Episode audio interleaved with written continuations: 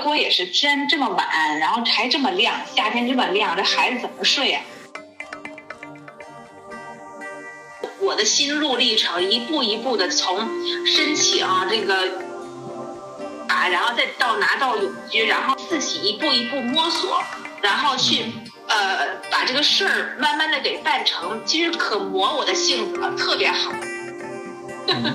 对，呃，这个特别磨我的性子。啊。是我在德国待的，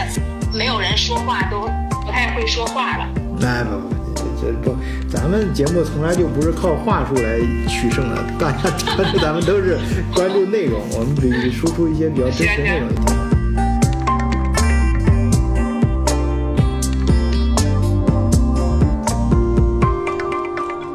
德国视角朋友，大家好，我是晚醉啊。今天又到周末聊天会的时候了啊。我们今天请来一个老朋友啊，呃，朱迪啊，朱迪好久没有上我们的节目了，呃，但是上次来节目的时候，给大家留下了深刻的印象啊，就是他怎么为孩子找学校，嗯，那呃，朱迪，你给大家打个招呼。好，哎，大家好。啊，好久没有来晚醉的节目了。啊，近近期一直都在努力的在德国适应，然后学习德语。嗯，今天晚醉又邀请我说跟大家讲一讲，啊，来了这么久了，还有什么感受？哎，你还记不记得上次你是什么时候来的？至少一年前。哎呀，一年的时光眨眼就过去了。嗯，还记得当时如何帮孩子在德国找学校这件事，给大家留下了深刻的印象。啊，那那找到找到学校之后，那孩子在德国学校适应的怎么样呢？哎，在这个过程中。尤其朱棣在国内也是从事教育行业，所以有这个有很深刻，就首先是经历了很多真实的事情，然后也也那个自己也有很多的感受啊，尤其是对比国内国外啊，所以今天呢专门特地请朱棣过来，呃，跟大家聊一聊他最近这一年多经历的这个关于孩子教育这方面经历的事情啊，相信对大家都能啊有有很多一些参考啊。来了以后呢，就是正好我们又赶上疫情，所以说其实这个经历还是比较比较曲折的，就是啊，好长时间没有上学，所以说我们之前一直在家就学德语，嗯，把德语给赶上了。上次晚醉问我的时候，我还说疫情对我们来说也是个好事儿，正好让我们沉淀下来，把德语好好学习一下。所以目前来说，孩子基本上德语也考过 B two 了，哦，啊，刚考完。嗯，然后呢，我也是，所以说，呃，我们两个都有进步，进步很大。你这太谦虚了，不是演进步。然后孩子也是让我很呃比较惊喜的是，嗯，他能够渐渐的慢慢融入学校，而且在基本上上学三个月以后吧，就能够交到朋友，这个是我非常就是欣喜的，因为在我认为就是德国人是很保守的，很难。就是说融入，就是正好国内现在目前，呃，我不知道你们看到新闻没有，正在大量的说这个培训学校，嗯，大量的被关闭。很多老板因为资金链断裂，然后跑路怎么样？就是确实在国内这个课外培训给家长和孩子都造成很大的负担。对。呃，因为我以前在国内也是做教育的嘛，我特别知道。呃，在公立学校我也做过。公立学校的时候，我们很希望孩子出去补课。比如说啊，就是说咱们，嗯，就像新东方啊、北京学而思啊这种呃大的机构，那他们这种培训。选的老师首先他非常优质，然后他年年教，每年都教这些，然后考试技巧。你想，新东方他搞出国留学这一对，都知道考官喜欢考什么。对他知道考什么，然后而且知道这个整天就研究这些出题的技巧。所以说，孩子们上了培训班，他那个呃成绩的效果确实会不太一样。嗯，所以也造成了你看。为什么说中国内卷啊？就是小学的孩子学初呃一年级就基本上把学小学的很多知识都提前学了，还没上学就提前学了。然后初中也是，小我的孩子，我们当时在北京的时候，小学五六年级的学生基本上都开始学初一的数学了。哇！嗯，所以说他们因为大家都往前学，然后就造成了，那你在班里如果只跟着。课内老师学习你就会变弱，所以说你就必须要哎，跟着大家一块儿在外面上课外班儿，然后这个课外班儿的费用也是很高的，所以说一个家长，呃，像在北京，你一年平均花个五六万人民币，这个是很正常的吧？在北京啊，嗯。嗯我不知道其他地方，我说的都是一个平均数，还不说上一些什么北京的听友给我讲，两个孩子就小学呀、呃，上各种补习班，这个开销相当于读一个 MBA 了，跟 跟读一个 MBA 的这个这个开销差不多。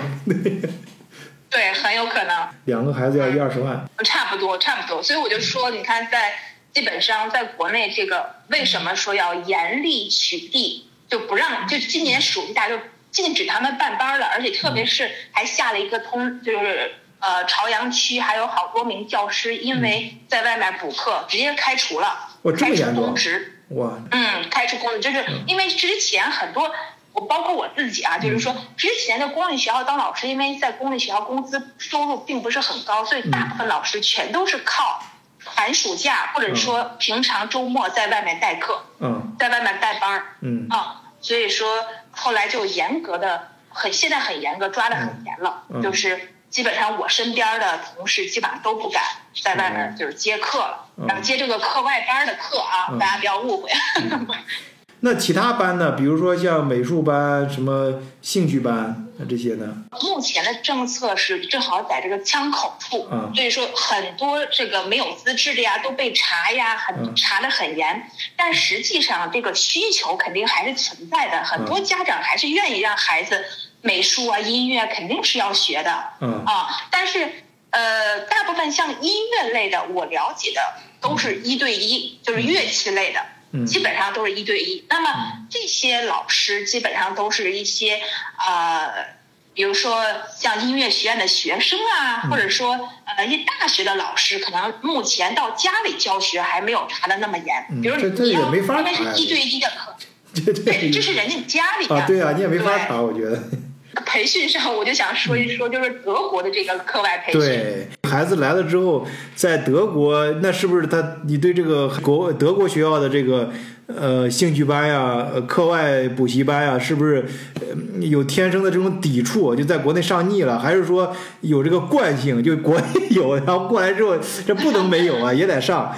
那我先说说兴趣班，因为我女儿她是学了小提琴，嗯。那我在国内的时候，因为已经学了了，但是我来这儿以后都说德国小提琴很厉害，所以说我特别想给她找老师，就是还继续学。嗯。然后呢，呃，我首先就是呃找那个 Music Schule，嗯。哎，在德国这点儿特别好，就是呃，它好像这个属于政府扶持，music schule 就是音乐学校，它是政府扶持的，嗯。所以说你需要去注册，然后还需要去排队，它并不是我刚开始我来的时候特别不适应，因为在国内我只要交钱，那你不还高高兴兴的赶快给我报名，让我找个老师上啊？嗯。就是服务特别好，嗯，你这来德国人家不理你。那交收费呢？是不是因为这边钱交的不多啊？呃，哎，德国这个，因为这个 music school，我以前也不太懂，后来我就是呃给孩子报名的时候才知道，哎，很它很有意思，它是把你家庭，比如说呃你的收入分为呃一二五六个等级，嗯就是他他看你的家庭收入，然后来给你划分你这个孩子每个月需要交多少钱。啊它还分比如说你要是上半个小时，还是上六十分钟，还是上四十五分钟，价格也不一样。我就大概说一个四十五分钟吧，就是一般我们都会选取孩子注意力，嗯呃，一般就是四十五分钟，相对比较好。它能从最低的八十五欧左右到呃一百六十欧，嗯这个区间就是分为六个等级。那么一个月呃每每周上一次课，你就除以四就好了。它就完全让你提供你的收入证明，然后你来我这儿，你要你不能瞎报嗯，你必须要呃看你的收入证收入证明，然后呢知道你大概收多少钱，我再给你划这个级别，然后收多少费用。其实老师没有任何差别，所以说你就能看出德国它是嗯呃比较保护呃就是家庭收入不多的人，他也可以让孩子享受到比较便宜的这个费用，但是老师是一样的。对，关键是老师要一样啊，都是一样的老师。对对对，老师老师就是看你碰了，碰的好了就好，他也不会说你想要哪，你不能点嗯。啊，你不能选嗯。啊，所以说这是德国的一个这个公办的这个呃音乐学校的一个特色。然后另外一种就是你可以单独找私教。我刚开始来的时候也是 music schooler，我排不上，嗯。他就是呃效率很慢，嗯。你一封一封邮件的回复，然后你就呃一直往直往后撑。后来后又又因为疫情，所以说他排的很慢。我还想考虑过给孩子找私教，所以就到处给孩子在网上呃输入一些信息，然后你就找这个呃单独的这个小提琴老师。嗯但这种吧，就是说。就得碰运气，因为我们不了解，特别是我们是外国人，我们不了解这个老师好不好。但是我接触的老师，我普遍发现一个问题，就是，呃，德国的老师他因为他不在乎就是你家长的需求，你不能说随便要求我，所以说，呃，你就看老师，很多老师他不是那么严格，就是他在孩子学习的过程中，他不会严格的要求孩子你必须要怎么样。嗯嗯，呃，但是中国的 那个外教的老，就是这种呃课外班的老师，如果家长说哦，那我付钱呀，所以说我要求你说你对我孩子严格一点，你要求他给他留作业，每天要拉多长时间，你只要这样告诉老师，老师都会按照家长的意思去做。嗯嗯 是 然后，但是德国的这个老师就不会，嗯，这个他不会这么做。嗯那这是呃音音乐方面啊，就包括我们孩子还有体育方面，因为嗯他在国内是呃打网球，所以我心想，那德国的这个这边网球，那大家爱运动肯定更好啊，嗯。所以说我就给他也找那个 club，、嗯。就是他们这就是在俱乐部，嗯。嗯，也是报名的时候，人家并不是很热情，就是反正 很慢。你要去，你要去注册，然后又要先交年费，交完年费他要去给你排，呃，嗯。找教练啊，嗯。教练还得啊，他再给你匹配匹配啊，哪个什么合适，然后你再去付一份教练的费用，嗯。就是很复杂。就是你听我这么讲，好像一句话说完了，嗯。但是我折腾了三个两个月，才最后孩子才进去了那个俱乐部对，然后去打这个网球，嗯。而且还不能按照我们的要求，比如我心想，那我多付钱不行吗？你就给我多上俩小时，嗯。人家这一一个月啊不一周就一个小时，然后呢，教练就这一个小时。嗯。你要是呃呃什么想跟人再约，又得排队啊，嗯反正就是嗯，不是我们付钱方说了算。这一点，我现在慢慢的在适应德国，我觉得 啊、也就习惯了，嗯习惯了。嗯在中国真的是就是，那我花钱，我给孩子找培训班，那肯定是我想怎么挑就怎么挑。嗯嗯对。啊，他也不能说对钱不感兴趣，就是老师就是还是他那个资源不像中国说人才那么多，他这老师很有限，而且老师老师本身也不是说特别跟着钱走。对他们好像不把这个收入，我所以这一点我也很好奇，他们怎么盈利呀、就是他们 这么大不是你好奇，我好多那个我们好多在德国的朋友都有这方面的经验和疑问。嗯、我刚来德国的时候，那时候在语言班，我记得很清楚，班上有一个意大利的，呃，过来学语言的女生啊，那那她不能说女生了，她就在社会上闯荡很多年了。我们因为聊语言嘛，大家就平常练啊，经常去聊各种各样的事儿，她就聊她的经历，啊，她说很丰富的社会资源，她完全，呃，可以自己利用自己社会资源去挣更多的钱什么的。哎，她说她。嗯，他自己打工说就想找一份小工作，啊，做一个很普通的工作，啊，挣一点钱就够了，然后用更多的时间，啊，享受生活。啊，我当时总觉得这个，这个这个老外都很虚伪啊，什么享受生活，这种呃，就是。呃，不理解这个这个，完全不理解。呃，到后来就是在在德国待时间长了之后，哎、我才逐渐的感觉到啊，这就是德国最让我以我现在这个年龄啊，就觉得德国最有魅力的地方，就是人待待时间长了之后，真的你能从心底觉得不是把钱放到第一位啊，这这个绝对不是。绝对不是那个很虚伪的说法啊，也不是不接地气，真的是，我就我恰恰觉得这个很接地气。就比如说我拿我自己做，咱们做德国视角这个平台，呃，我就没人发工资，也也挣不到什么钱，呃，但是，呃，我就觉得就做这个事儿很好，呃，很有意义。呃，我而且我我我特别想做一个就这样的事，就是没有任何回报，呃，就是就纯粹的想做一件事情。呃，当然这可不是说我对挣钱不感兴趣啊，听友们千万别误解啊，有啥挣钱的机会还都想着我，啊，多给我呃讲讲说说。是的，是的，反正德国我觉得他们。不管什么学校、培训学校，就一个秘书处设在那儿，然后这个秘书就反正回答你的问题，然后基本上没有做任何销售的业务，没有人做销售。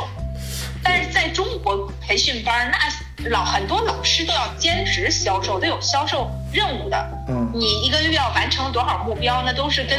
卖房子卖什么就是。啊，这书弟绝对有发言权，你在国内熟悉这个行业。对对。有任务所以说，我觉得德国这方面就是还真得家长自己主动点儿，用心找。你要是自己不主动，人家都不不理你。所以说，培训班这一块你不用担心人家骚扰你，都是 反正我是经历了，我是一直很用心的上赶着找人家，然后不停的联系。但是老师的质量，我每接触完，真正跟他们在一起，老师们都很友善，就是教练们也都很热情，然后对。孩子也很好。哎，这一块你也可以给大家讲讲，会不会这松松卡卡的教的不好呢？呃，他不会教的不好，就是老师肯定还是可以的，就是你看还是有一些水平，只是就是说他不要求你的孩子。我举个例子啊，就是像我们女儿，因为是在呃来德国前已经学完游泳，然后他有我有另外一个朋友，他孩子在德国学游泳，嗯，像我们孩子。在中国呢，一个暑假就完事，四种泳姿全部学会，就是基本上十 呃十五天，嗯，十五天半个月你就集中训练，嗯，四种泳姿全部学会。孩子们小孩学得快就很，基本上都可以没有问题。嗯，但是他跟我说他孩子已经学两年了，就是因为他是这样，他这个俱乐部游泳俱乐部教练只要学校放假他也放假，嗯，然后呢再遇上什么天儿不好，教练在什么有这事儿那事儿就是。上课总是不及时，然后就很松散。他跟我说，我们都在游泳班学了差不多快，当然也遇见到疫情了啊，疫情可能直接又停课了。嗯，零零散散学了很久，到现在还不太会游。我们这个绝对不是说哪个好哪个坏，我们只是说不同，只是国内国外的不同点。对啊。嗯，所以说真要学东西，而且你要是有要求或者想让孩子呃有点级别的，那肯定国内还是更好一些，效率更高。因为国内的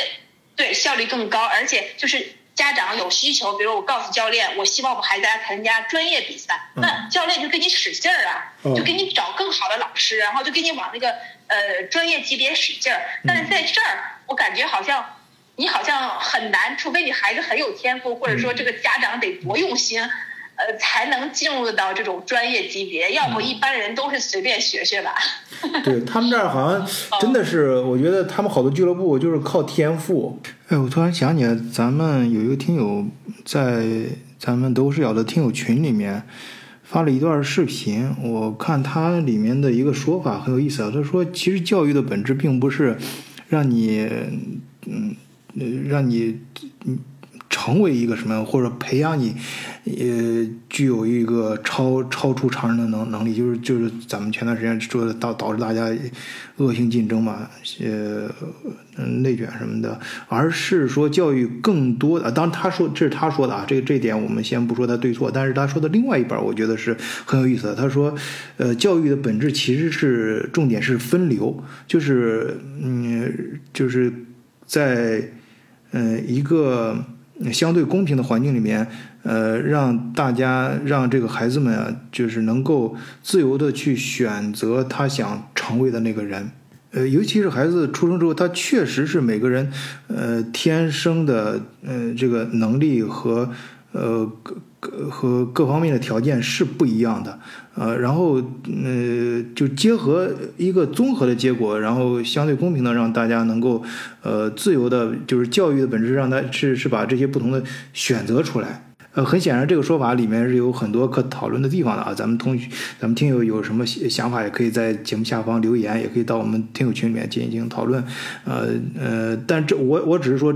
有这种说法，呃，很有意思的说法，就跟我以前跟我们以前想到的关于教育的理解不太一样。嗯，你比如说我在这边经历了，像我孩子也参加这边的呃足球俱乐部啊，包括前面那个颖达啊，有期节目也讲他孩子在足就嗯足球俱乐部里面嘛。嗯，在汉堡的时候，嗯嗯，因为德国的整个它的。对足球的体系是相当健康的啊，这种就是深入到每个社区，然后每个社区都有自己的呃，就是然后从孩子从小都有参加这个俱乐部的机会，然后俱乐部里面有天赋的那些学生啊是。是就比较呃大的概率，基本上我知道的啊，都肯定能被看看到的。呃呃，我自己在汉堡亲身经历，就是我还我们孩子很很嗯非常幸运，他就在那个俱乐部正好的教练是以前东德的国脚。呃，东德就国家俱乐俱乐部，他确实很厉害。因为我小时候也也踢球，我一看能看看出来。啊，虽然我是个 伪球迷，但是我这个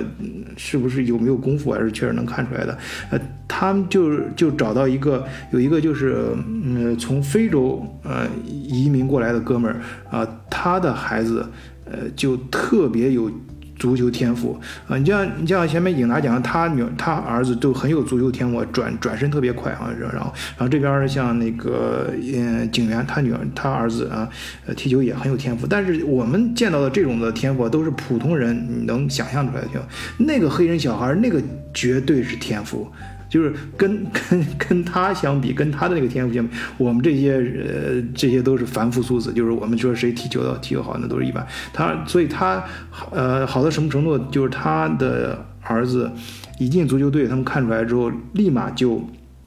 把他挑出来了。就是那个呃汉堡的足球俱乐部，就职业联赛的俱乐部，就马上跟他。呃，家长签约就是你儿子，我们提前就跟他签了，然后你们愿意的话就可以签，然后从现在开始就开始发发工资了。呃，所以这又回到我刚才呃转述那段，在我在我在群里面看到的这个观点啊。当然，这个之前我们也有这样的说法，有大家有这样的讨论，这个很难说对错，但是这是一个不同的角度去看待这个问题啊。就是教育，嗯，在我们感觉德国，它并不是非要把你你你不会你。你就是说，嗯，当然，你你通过自己的勤奋，就是我一定要成为把成为什么样的人，我通过自己的勤奋补课什么的，一定要怎么样，这呃没有什么对错的，呃，但是，呃，德国的教育他更想的就是说，根据你现实的条件，呃，让你。比较自然的成为你想成为的那个人，呃，就是换一个角度啊去看待德国的这个教育体系和它这个相应的补课呀，还有各种兴趣班啊，以及呃环绕社区的各种俱乐部，它就是更多的是让全民每个人都有去呃发现自己的特长和。呃，追求自己的爱好的机会，注意啊，它不是一开始就给你定性，而是每一个节点啊，你要从四年级就进行一次分流，就是能进 gymnasium 和进其他的书了啊，学学一技之长就可以很快参加工作的啊，然后其实到那个到每个到每个赛道上，它不用说赛道，到每一个渠道上还可以。再进行分流，就是在给米拉 o 呢，你如果是不太适合了或者不太喜欢了，也可以到转到另外的学校啊。另外的那种学校呢，呃，职业学校也可以转回到给米拉 o 所以我在群里面看到那句话那种说法的时候，印象非常深刻，就是教育最大的作用不是培养，而是分流。呃，我再次强调，这个不是我们不去讨论它的对错，只是一种不同的说法。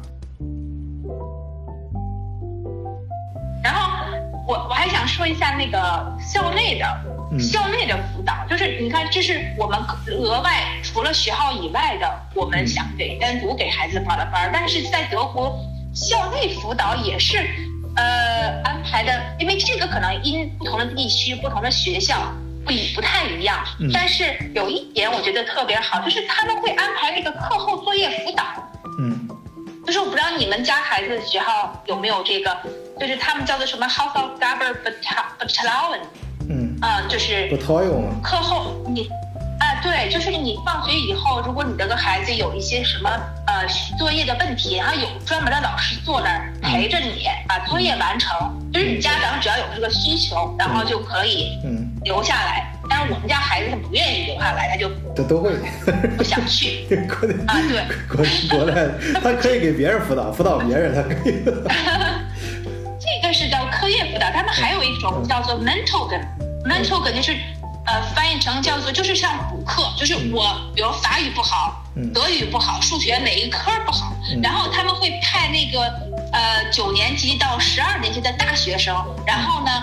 给这个小学生一对一的或者一对二的辅导，嗯，那么这种他而且还他们还挺有意思的，实际上就是我们在国内也有这样的呃理念，就是这样大孩子帮小孩子，但是他们特别好的是他们是收费的，比如说就八欧，就是我女儿反正我给她充一次卡，嗯，八欧，嗯，然后八欧，然后五次课，你就然后这个钱是给这些学生的，就是这些学生他也不多。挣的也不多，但是呢，对于孩子不管怎么样，人家付出了时间还有劳动，人家可以另外额外打点工。所以说，也很多的这个大孩子愿意做这个事儿，愿意帮助小学生。前面有一期节目，咱们不是讲过嘛？有一个好像是会好吧？他讲他们班同学，他遇到一个家长，就是他父母都是中国人啊，然后他儿子，他儿子居然德语学到，就是学校里面。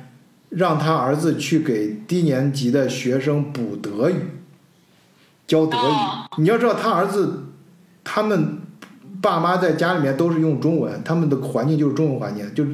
大妈都是中国人。但是他儿子就居然德语学的好到这种程度，我觉得他儿子这种就是语言绝对有天赋的。对对，这是真的很棒。呃，这个就是你说那种情况嘛，呃，一样，就是在学校里面也孩子也可以打工，同样还跟你会办税，呃，税卡什么的，就包括我刚才说那个有天赋的踢球的小孩被选进国，呃，被提前选进呃职业联赛的球队一样，就是印印证刚才你说的那个，就是确实是德国。呃，学校里也有这种机制啊，完全是合法的。就是，嗯，咱们听友，如果你的孩子的如果在高年级哪门课非常好啊，也可以在学校里面给别人补课，这个是呃完全合法的，而且嗯相关的社保等方面的配备也非常到位。对，这个我觉得还真是挺挺鼓励，也锻炼了大孩子，然后小孩子也受益。因为像我们这种外来的，我在早期。我女儿，我就说你不管什么课你都去上，然后我是为了让她交朋友，你就当认识个大姐姐，啊，咱语言不好，你就你就去认识个朋友，然后混个脸熟，所以我觉得花两欧，你想人民币就十几块钱，我觉得简直不去白不去，就是这种。尤其是从从北京过来的哈，感 觉感觉。对，我觉得太便宜了，然后。你不管哪怕随便瞎聊聊天儿，那陪聊也行啊，你陪聊一小时。哎，不是不是，呃，这个咱们呃，毕竟是在平台上节目啊，咱们不能这样是说啊，这不能把这事儿弄庸庸俗了啊，这这是人家一种比较好的一种方式。是是是，但是作为家长，就是我作为家长的心理，那我孩子就是说刚开起初的时候语言不够好，那我很需要这种帮助。就像你你在大街上你也不好找人，人家谁陪你聊，是吧？是啊。真的是呃，帮助我们家女儿就是找朋友非常非常好用。后来她慢慢她也学会主动交往了，因为从国内刚过来的时候，那孩子他也是很被动，觉得好像别人不主动理我。呃，那我也语言又不够好，他就不愿意主动说。但是因为上这种一对一的大孩子帮小孩子，然后他就两个人肯定难免会聊天嘛，就瞎聊。他有会儿还回来跟我讲一讲学校的八卦，什么哪个老师跟哪个老师离婚了什么的。其实挺好。然后啊，对，然后还给我讲点吧。我说啊，你们孩子们在一块还说这个吗？跟中国孩子一样。嗯，德国孩子也八卦，嗯啊，所以说，呃，我觉得德国这个学校这方面还是做的不错的，嗯嗯，中国也有，中国其实像呃，在国内像北京，它公立学校课后也有各种各样的呃这个社团呀、学习呀，也是很多，而且比德国的还丰富，而且中国因为它上对老师要求太高了，嗯，就是老师很辛苦，老师基本上学校要求你待到。比如说六点钟，或者那就得把孩子看到五六点钟，五点半放学，那你就得在那儿给孩子安排各种活动。而且现在家长要求也高，你不仅仅是呃课后你看着孩子，你还得给孩子各种兴趣班儿，一会儿什么蜡染呀，就是又是什么剪纸啊，就是还老师也是想方设法要提高学生的各方面素质。嗯，呃，所以说这个方面在德呃在中国老师也是很辛苦的。嗯，呃，一个萝卜一个坑，所有老师基本上都要呃付出很多。德国这方面他对老师的要求，老师反而很灵活，上完课就走了。是吧？嗯，然后。老师基本上跟这个孩子们的这个关系，就是感情方面跟中国比也不像中国老师那，哎，非常不一样，非常不一样。就是像我我女儿刚开始说，呃，在学校里有时候老师见了他们，不学生如果不主动打招呼，老师也不说话，就这样擦肩而过。嗯，啊所以就是说，老师他就是感觉我很专业，我只是一个。教师传道授业，我在课堂上教你东西，但是我不跟学生培养任何感情。但是中国的呃老师非常就是跟孩子们，如果是当班主任或者有在教他某一科目，他是跟这个孩子呀就什么都管，然后所以说感情很深。一般像我们当时当老师，不管是什么中考啊、高考，还有小学毕业。那跟老师都哭得稀里哗啦的，就是 感情非常深，啊，非常深。哎，你说这一点确实，这这是不是你你说这个非常有意思啊？嗯，我觉得今天嗯朱莉谈到的这一点，我以前从来没有想到过，也没有跟其他的听友讨论到过。可能呃，我不知道这是不是普遍的啊？就是德国的嗯老师跟孩子在。呃，学学校之外，呃，相互之间比较陌生，呃，呃，咱们听友，如果你看到的和经历到的是不同的情况，在德国啊，呃，欢迎到咱们节目下方留言，也可以，呃，加入我们德国视角听友群，当然更欢迎你参加我们的节目录制啊，直接在节目里面跟大家分享你自己的经历。我这个问题，我跟一些德国家长也聊过，就是我还说，哎，为什么，呃，就是。有时候有的老师很负责任，就可能多，比如说呃，我们还给你多发一些什么资料啊。像我们孩子刚来的时候，会告诉他一些多的信息。像我们当时遇到一个英文老师就非常好，他会愿意多告诉你，哎，你孩子你可以去上这个课来帮助他补习德语啊，你可以去找谁谁的能给你提供更多的帮助啊。就是有的老师很热心，也有这样很好的，但是大部分老师人家就觉得。嗯，我只是你的老师，然后我只把我的课堂上的事情做好，其他的就是我不会多做的。嗯，呃，但是我问过我们家孩子，而且每一科老师，不管是他呃八年级以后学什么德学那个物理啊，还有生物啊什么这些科目新加的科目的老师，他都告诉我很专业。就是每一个老师的专业水准很高，所以这一点上我也发现德国人德国学校里面很注意教师的专业水准，而在中国不管什么学校，呃，学校管理的时候都要求老师要有爱心，就是他把爱心摆在第一位，你要对学生有耐心有爱心，然后你要去学会牺牲，然后才是说什么专业水平水准，反正你们专业专科毕业的。你这个你，这个专业毕业的，你必须要具备，这是个基本素养。嗯，啊，他会这么要求，所以要求的这个点不一样，然后造成了你看，在中国一个老师，特别是班主任，那呃，简直呃，跟家长沟通，你像，因为我们家孩子就是在中国也是还保留着这学籍嘛，所以说我也在那个中学的群里面，嗯，在那个家长群里面。那么班主任每天要发给家长各种任务，家长也很忙，然后跟家长各种沟通，包括我们出去玩了，拍各种照片给家长，就是为了让家长放心。嗯。但我来德国以后，因为肖像权，因为什么隐私权，我从来没见老师给我发过一张，呃，孩子在学校的照片。呃，这点德国确实非常的。在意这方面啊，呃，很多地方大家都，我相信在德国生活的人啊，尤其是或者你跟德国，呃，有这种呃各种呃经济啊，包括经经济和商务往来的时候，就会明显感觉到德国是非常注重一个个人隐私的地方。嗯，特别是我孩子在德国幼儿园的时候，嗯，我有时候看到太可爱了嘛，想给我儿子还有他跟其他小孩一块玩的时候拍照片，当然就嗯。反正当时就被呃学校幼儿园的工作人员给制止了啊，说这个是侵犯肖像隐私的，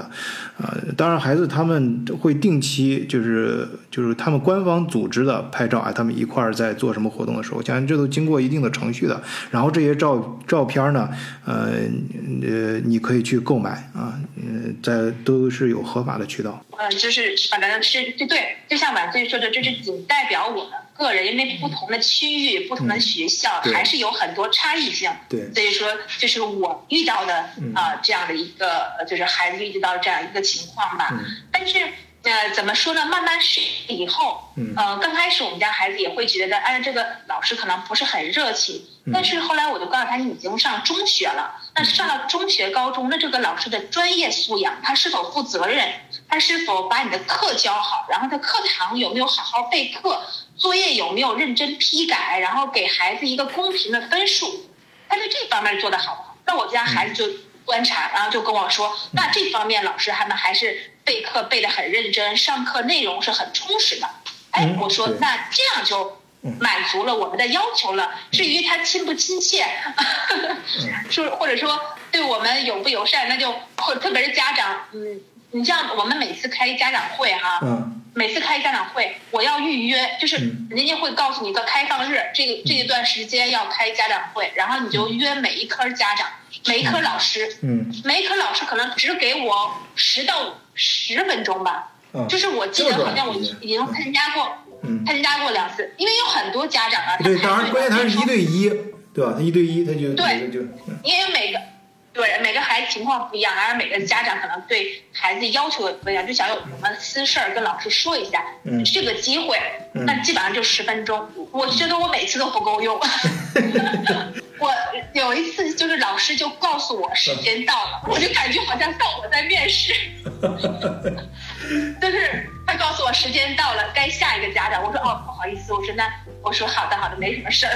但是你知道我们我们在呃中国当老师，那一个家长跟我聊俩小时，他不说断，我根本就不敢说我没事儿了。嗯。我就哇，你必须你就说吧，就是就是真的能很多家长聊俩小时，所以说嗯。中国的老师真的好辛苦，好辛苦，嗯。就是真的很累，跟德国老师比，他们真的我觉得工作相当轻松，而且 而且那个基本上上完课就呃可以走了，然后或者说呃老师生病啦，呃我们家孩子就经常回来告诉我说，呃德国老师什么断胳膊断腿了，然后就进医院了，然后就不来没来上课，就有代课老师，然后或者说呃家里谁生孩子了，因为在德国女性生孩子，男性也可以休产假，所以他经常会有男老师也休假，然后呢，而且是呃今年休了，然后我过两我我怎么听说又休了？我说哎，不是，我记得他去年不是修过了啊，又升了。就不是你那个呃中中学，我估计可能还好一点。像小学，真的，他有时候老师突然有事了，呃，不来了。有时候甚至那个老师就是转学校了，辞职了。呃，或者这么说吧，我们呃说那个你的呃数学是不是体育老师教的啊？这个在咱们中国人看来是一个笑话，但在德国，呃，很多学校里面啊呃还真的是有可能会发生的事情，而且很正常。对对对，这个很正常，但是这一点我倒觉得，但是你们我们家孩子的老师，嗯。呃，就是中学数学中学会老师和好一点体育老师，嗯啊，真的是体育老师，嗯相对真的是体育老师。但是这一点是因为德国是有要求的，他每个老师必须要能够教授两门以上的课程，就是我在聘你的时候，你必须要具备呃两个专业。你比如说能够教数学和物理，或者说你教数学了加个体育，或者你教语言的话，他你像他的英语老师就是又是德语老师又是英语老师，就是每一个老师都必须要能够承担两个学科。嗯。这一点上，你看你，我不知道晚醉你有没有注意到，嗯。德国很多的呃很多人他都不是一个技能，他是嗯。要掌握，我又能我又能今儿当厨子，明儿我还能当足球教练，嗯。呃或者我还是个摄影师，我还是个艺术家，嗯。就是这一点，实际上我觉得对于我们孩子来说是非常好的一个思路。在中国，你看像我们，你学教育的，从中从那个本科到研究生到博士，你都不能改专业，你就一直要学这个，然后你做职业又干这个，所以说就造成了当有一天像我们这种中年了以后，你会发现我除了干这个，我别的不会。你说让我要上餐厅那个当个服务员端盘子，我都我觉得我不知道怎么办怎么干。嗯但是在欧洲、美国，甚至也就是说整个这个西方世界吧，就是嗯我会发现很多这个大学生很早就开始，不管是兼职干很多工作，然后他是因为干的工作种类很多，嗯，他在失业或者说在找工作的过程中，他有很多选择，他有很多选择。嗯这个是增强这个人的竞争力的。我倒是觉得老师能教两科或者是三科以上，这都是非常好的。而且现在国际上讲的那个 IB IB 课程，那就是要求老师是全科全科啊，你什么都要会。那么跟医生差不多，这也有全科医生嘛，就是什么都要会教。哎，哎，你说这点，我突然觉得好像今天我们这个不知不觉把这个这个前面聊这事儿给串起来了啊，这个聊得越来越深入了。嗯、就是我突然回想刚才，呃，我提到那一点啊，就是。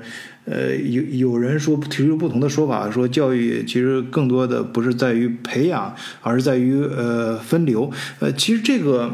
嗯、我把把刚才你说这个，我突然我突然觉得这个我们可以再换一个角度，把它再揉在一起，重新想这件事儿。呃，就是它这个分流呢，但是站在我们被教育者，从孩子从小到大成长的，包括你成人之后啊、你你从那个学校教育到社会教育，这个它一个好的这个机制啊，在我们被教育者看来，换一个我们呃主体的视角来看，它恰恰是给了我们更多选择的机会，而且在很多个节点上，呃，给了我们多次选择甚至反复选择的机会。啊，好，我我们做节目不是为了讲课，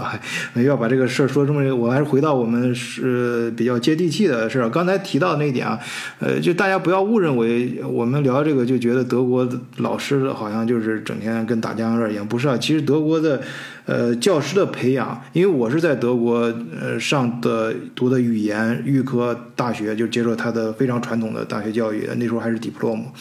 所以，呃，我是很清楚，我我你像在我们在我上大学里面，那个学教育学专业，就出来之后当老师的那些学生，他的数学课是跟我，因为我是在数学系，他的数学课是跟我们在数学系一块儿上的，你看他们的要求是非常严的，而且他们毕业之后就是跟呃学呃。医学的是一样的，是要还有学法律的也是要经过国家认证考试的啊、才能够从事呃教育专业。你而且我现在在巴伐利亚的话就更严了，巴伐利亚是不仅老师不仅要通过国家的这个呃教师资格考试，还要通过巴伐利亚本地的教师资格考试。嗯，而且刚才朱莉说的他们多专业这个，我也深有体会。我我们那时候是 diploma，现呃。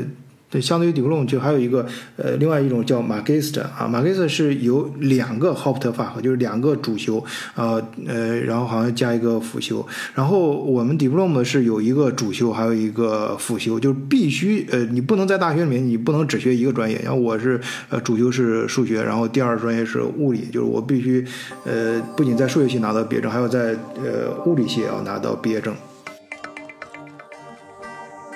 国内国外不一样，这个这个朱朱棣是呃业内人士啊，这个所以过来说感别老感感这啊，别老说我是业内人士，反正就是我就是作为一个妈妈，就是作为一个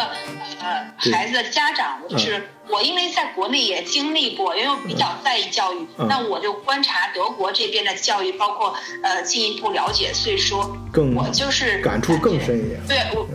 呃对，但是我想跟大家说的是呢，没有完美的教育。嗯不管你是在哪里，它都有优势、劣势，然后都有好的方面和不好的方面。嗯所以说，呃，这个而且不同的人有不同的感受。嗯你看，同样是在德国留学，但有的小孩他可能受不了这种呃强压，或者是说呃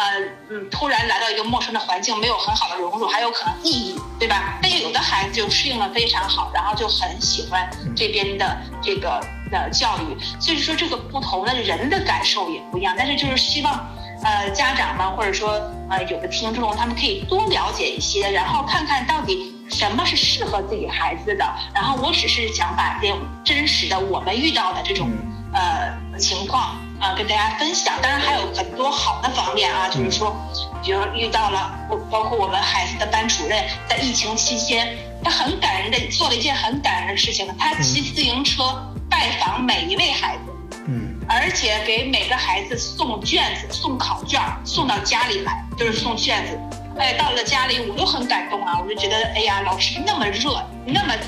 呃，骑车骑得满头大汗，然后到我们楼下给我打电话，然后说我可不可以上楼？我说你上来歇歇，怎么着都得喝口水，因为人家骑车骑，我们那会儿还住得很远，嗯，然后骑车骑那么远去看孩子，嗯，所以说。呃，这种呃很单纯的对教育的热爱，你也能看到这个老师，他也是热爱他的工作，热爱他的事业。然后呃，作为我们孩子们来说，反正就是我现在接触德国人有个感受，不要在意他的表情，或者说第一次打交道，可能他让你有一些不适感。但只要你慢慢跟他熟了，他们都很单纯，都会愿意呃跟就是很真诚的对待你吧。嗯，至少我接触的大部分人是这样的，就是哪里都有很好的人，对吧？嗯，对我我我觉得很好。今天咱们的说这个主题点到点儿上了，行，挺好。那我们今天就就暂时聊到这儿，好吧？以后我们再再接着聊，有什么新的感受、新的故事啊？那我今天非常感谢朱迪啊，再次感谢，呃，谢谢大家收听啊，朱迪我们跟大家再见啊。